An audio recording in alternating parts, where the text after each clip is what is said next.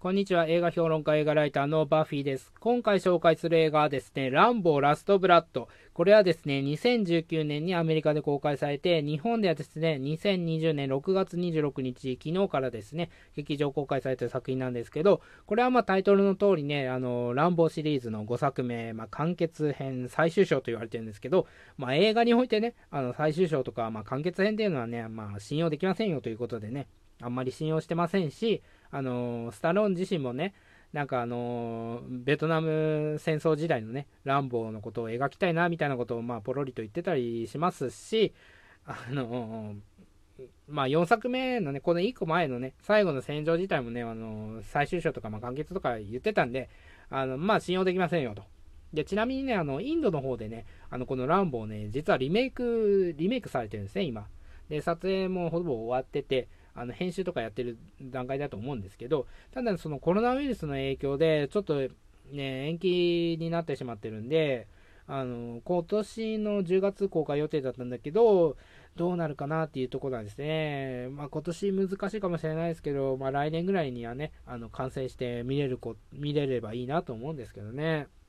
まあ、そんなランボーの、まあ、一応、あの、最終章ということでですね、あのこの作品は出てきたわけなんですけど、このランボサイラストブラッドはですね、どんな内容かと、まあ、ざっくり言いますとね、あの、4作目の一応続きにはなってんですね。あの、4作目のですね、ラストで、あの、ランボーのですね、故郷アリゾナ州にですね、あの、ランボーのお父さんの農場があるわけなんですよ。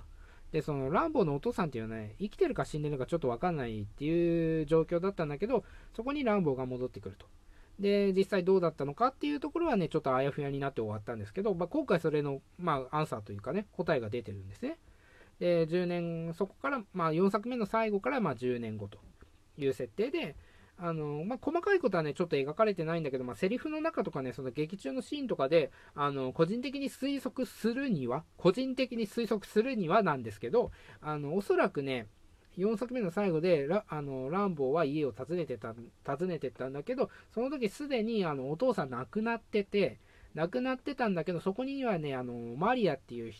おばあさんとその娘夫婦とあとその娘夫婦のあの娘あのマリアにとっては孫娘のガブリエラがあの4人で住んでたと。でおそらくなんですけどあのランボーのお父さんのお世話をやってたんだと思いますね。マリアっていう人は。マリアっていう人はおそらくあのチラシとかにはね古い友人って書いてあるんだけどランボーのね。多分ですけどお父さんのお世話をしてた人だと思うんですよ。お世話をしててあのお父さんが亡くなった時に亡くなる時にあのあなたたちあのねあの私の世話をしてくれたとかそのまます住んでていいですよっていうことでそこに住み続けてたんだと思うんですけどね。で、あの、マリアと、あの、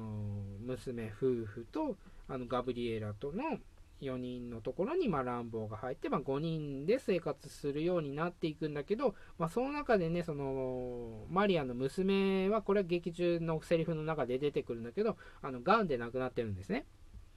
で、あの、旦那はもう出てっちゃった。子供を置いて出てっちゃったんで、あのマリアとあのガブリエ娘、えーと、孫娘のガブリエラとランボーの疑似家族みたいな、まあ、3人で暮らしてるという状況なんですけど、あのガブリエラね、やっぱりそのお父さんが出てったその理由っていうのがわからないまま、あのー、なんだそれがトラウマみたいな感じになってたんだけど、あのある時でそのお父さんがメキシコにいるっていうことが分かるんですね。で、ガブリエラはそのメキシコにお父さんに会いに行くっていうことをランボーとあのマリアに言うんだけど、あのまあ、どっちからもすごい反対されると。で、やっぱりや行かないことにするっていうことを言うんだけど、結局、あの、一人で行っちゃうんですね。あの、メキシコに。そしたら、あの、メキシコで、あの、捕まっちゃって、あの、人身売買カルテルに捕まっちゃって、あの、帰ってこなくなったんで、そのランボーが、まあ、助けに行くと。まあ、そういう大バカな構造なんですけど、これはね、あの実はね、ちょっと1作目の、あの、1作目のテイストに戻してですね、あの原点回帰って言ってることもあって、1作目のテイストに戻してるんですよ。あのこう、なんだろう、物語の構造がそうだったんですね。あの、一作目っていうのはね、ベトナム戦争、ベトナム戦争機関兵として戻ってきたランボーが、あの、警官た警官たちですごいいじめを受けるんですね。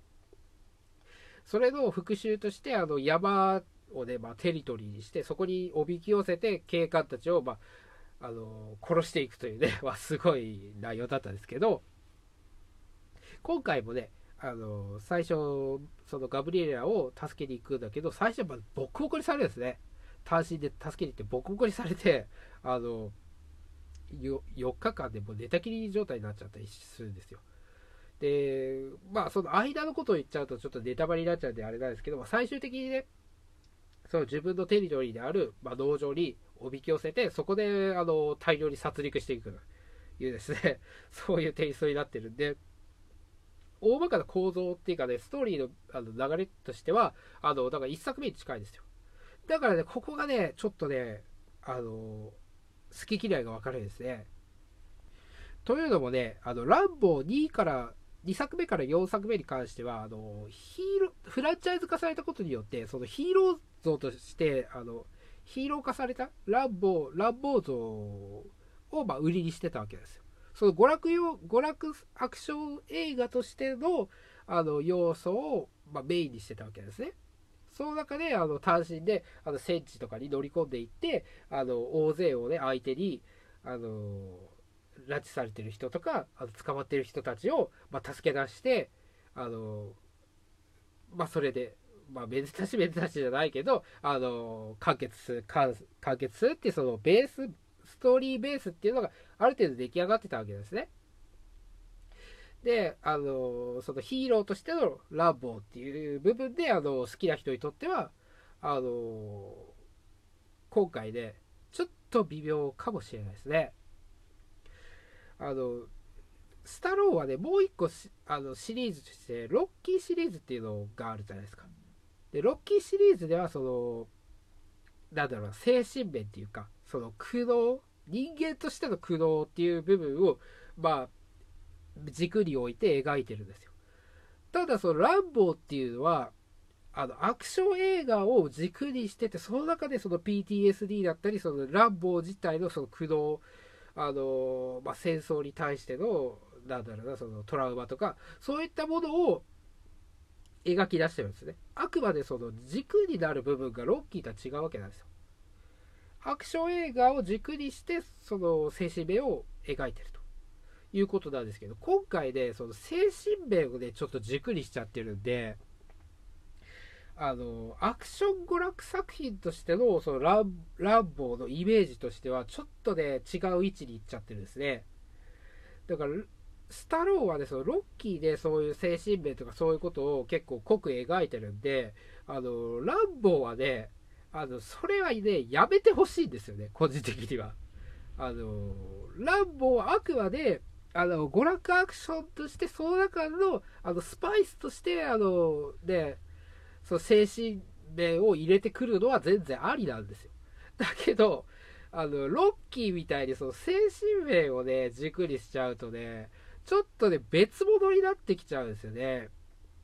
だから1作目とその2作目から4作目ってちょっと温度差があるように、だからその1作目のテイストにしちゃったことで、あの2作目から4作目の好きなあのヒーロー像としてのランボーが好きな人にとってはちょっとなんか違うなっていう作品になっちゃってるんですよ。このね、あの、今回のストーリーの、その、人身売買カルテルっていう、まあ、それを相手にするっていうね、ストーリーベースはね、実はね、その4作目の時に、あの、4作目の企画の時に出てたんですよね。だけど、4作目の企画っていうのはね、結構いろいろあって、紆余曲折したんですけど、まあ、何があったっていういうかという、まあ、たとまあ、例えばっていうかね、何があったかっていうとですね、その、ある時はそのビンラディンをね、あの敵にして、そこにあのジャッキー・チェーンがね、あの演じるキャラクターと、まあ、協力してビンラビニンを倒しに行くという内容があったり、あとはね、ちょっとぶっ飛んでるんだけど、あの、狼狼のモンスターとランボーが対決するっていう企画だ、企画もあったりしたんですよ。そんな企画が紆余曲折した中で、あの、麻薬カルテルとの、あの、メキシコでの対決っていうのが実はあったんですよね。その企画の中に。だけどそれはボツになってあの4作目のその、まま、ミャンマーの戦地に行くっていう内容に切り替わったわけですよ。なんでそれが切り替わった、そこに最終的にそのミャンマーの戦地に行く話になったかっていうと、結局そこなんですよね。だから2作目からあの3作目において、そのヒーロー視されたランボーのあの延長線上でそあの描きた描きたいっていう結論に出たわけなんですよ。なんか4作目はね、そのいろいろ問題提示、その暴力に対しての問題定義とかそういう部分もあのいろいろされてるんだけど、あの軸としてはそのアクション娯楽作品としての軸を守り通してるわけなんですね。だからそれがそのランランボーとしての正しい道だっていうことを、あのそこで、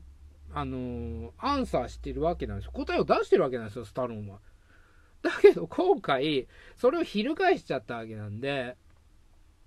あのなんだろうな、だからそのランボー、ランボーじゃないですよね、今回の作品は。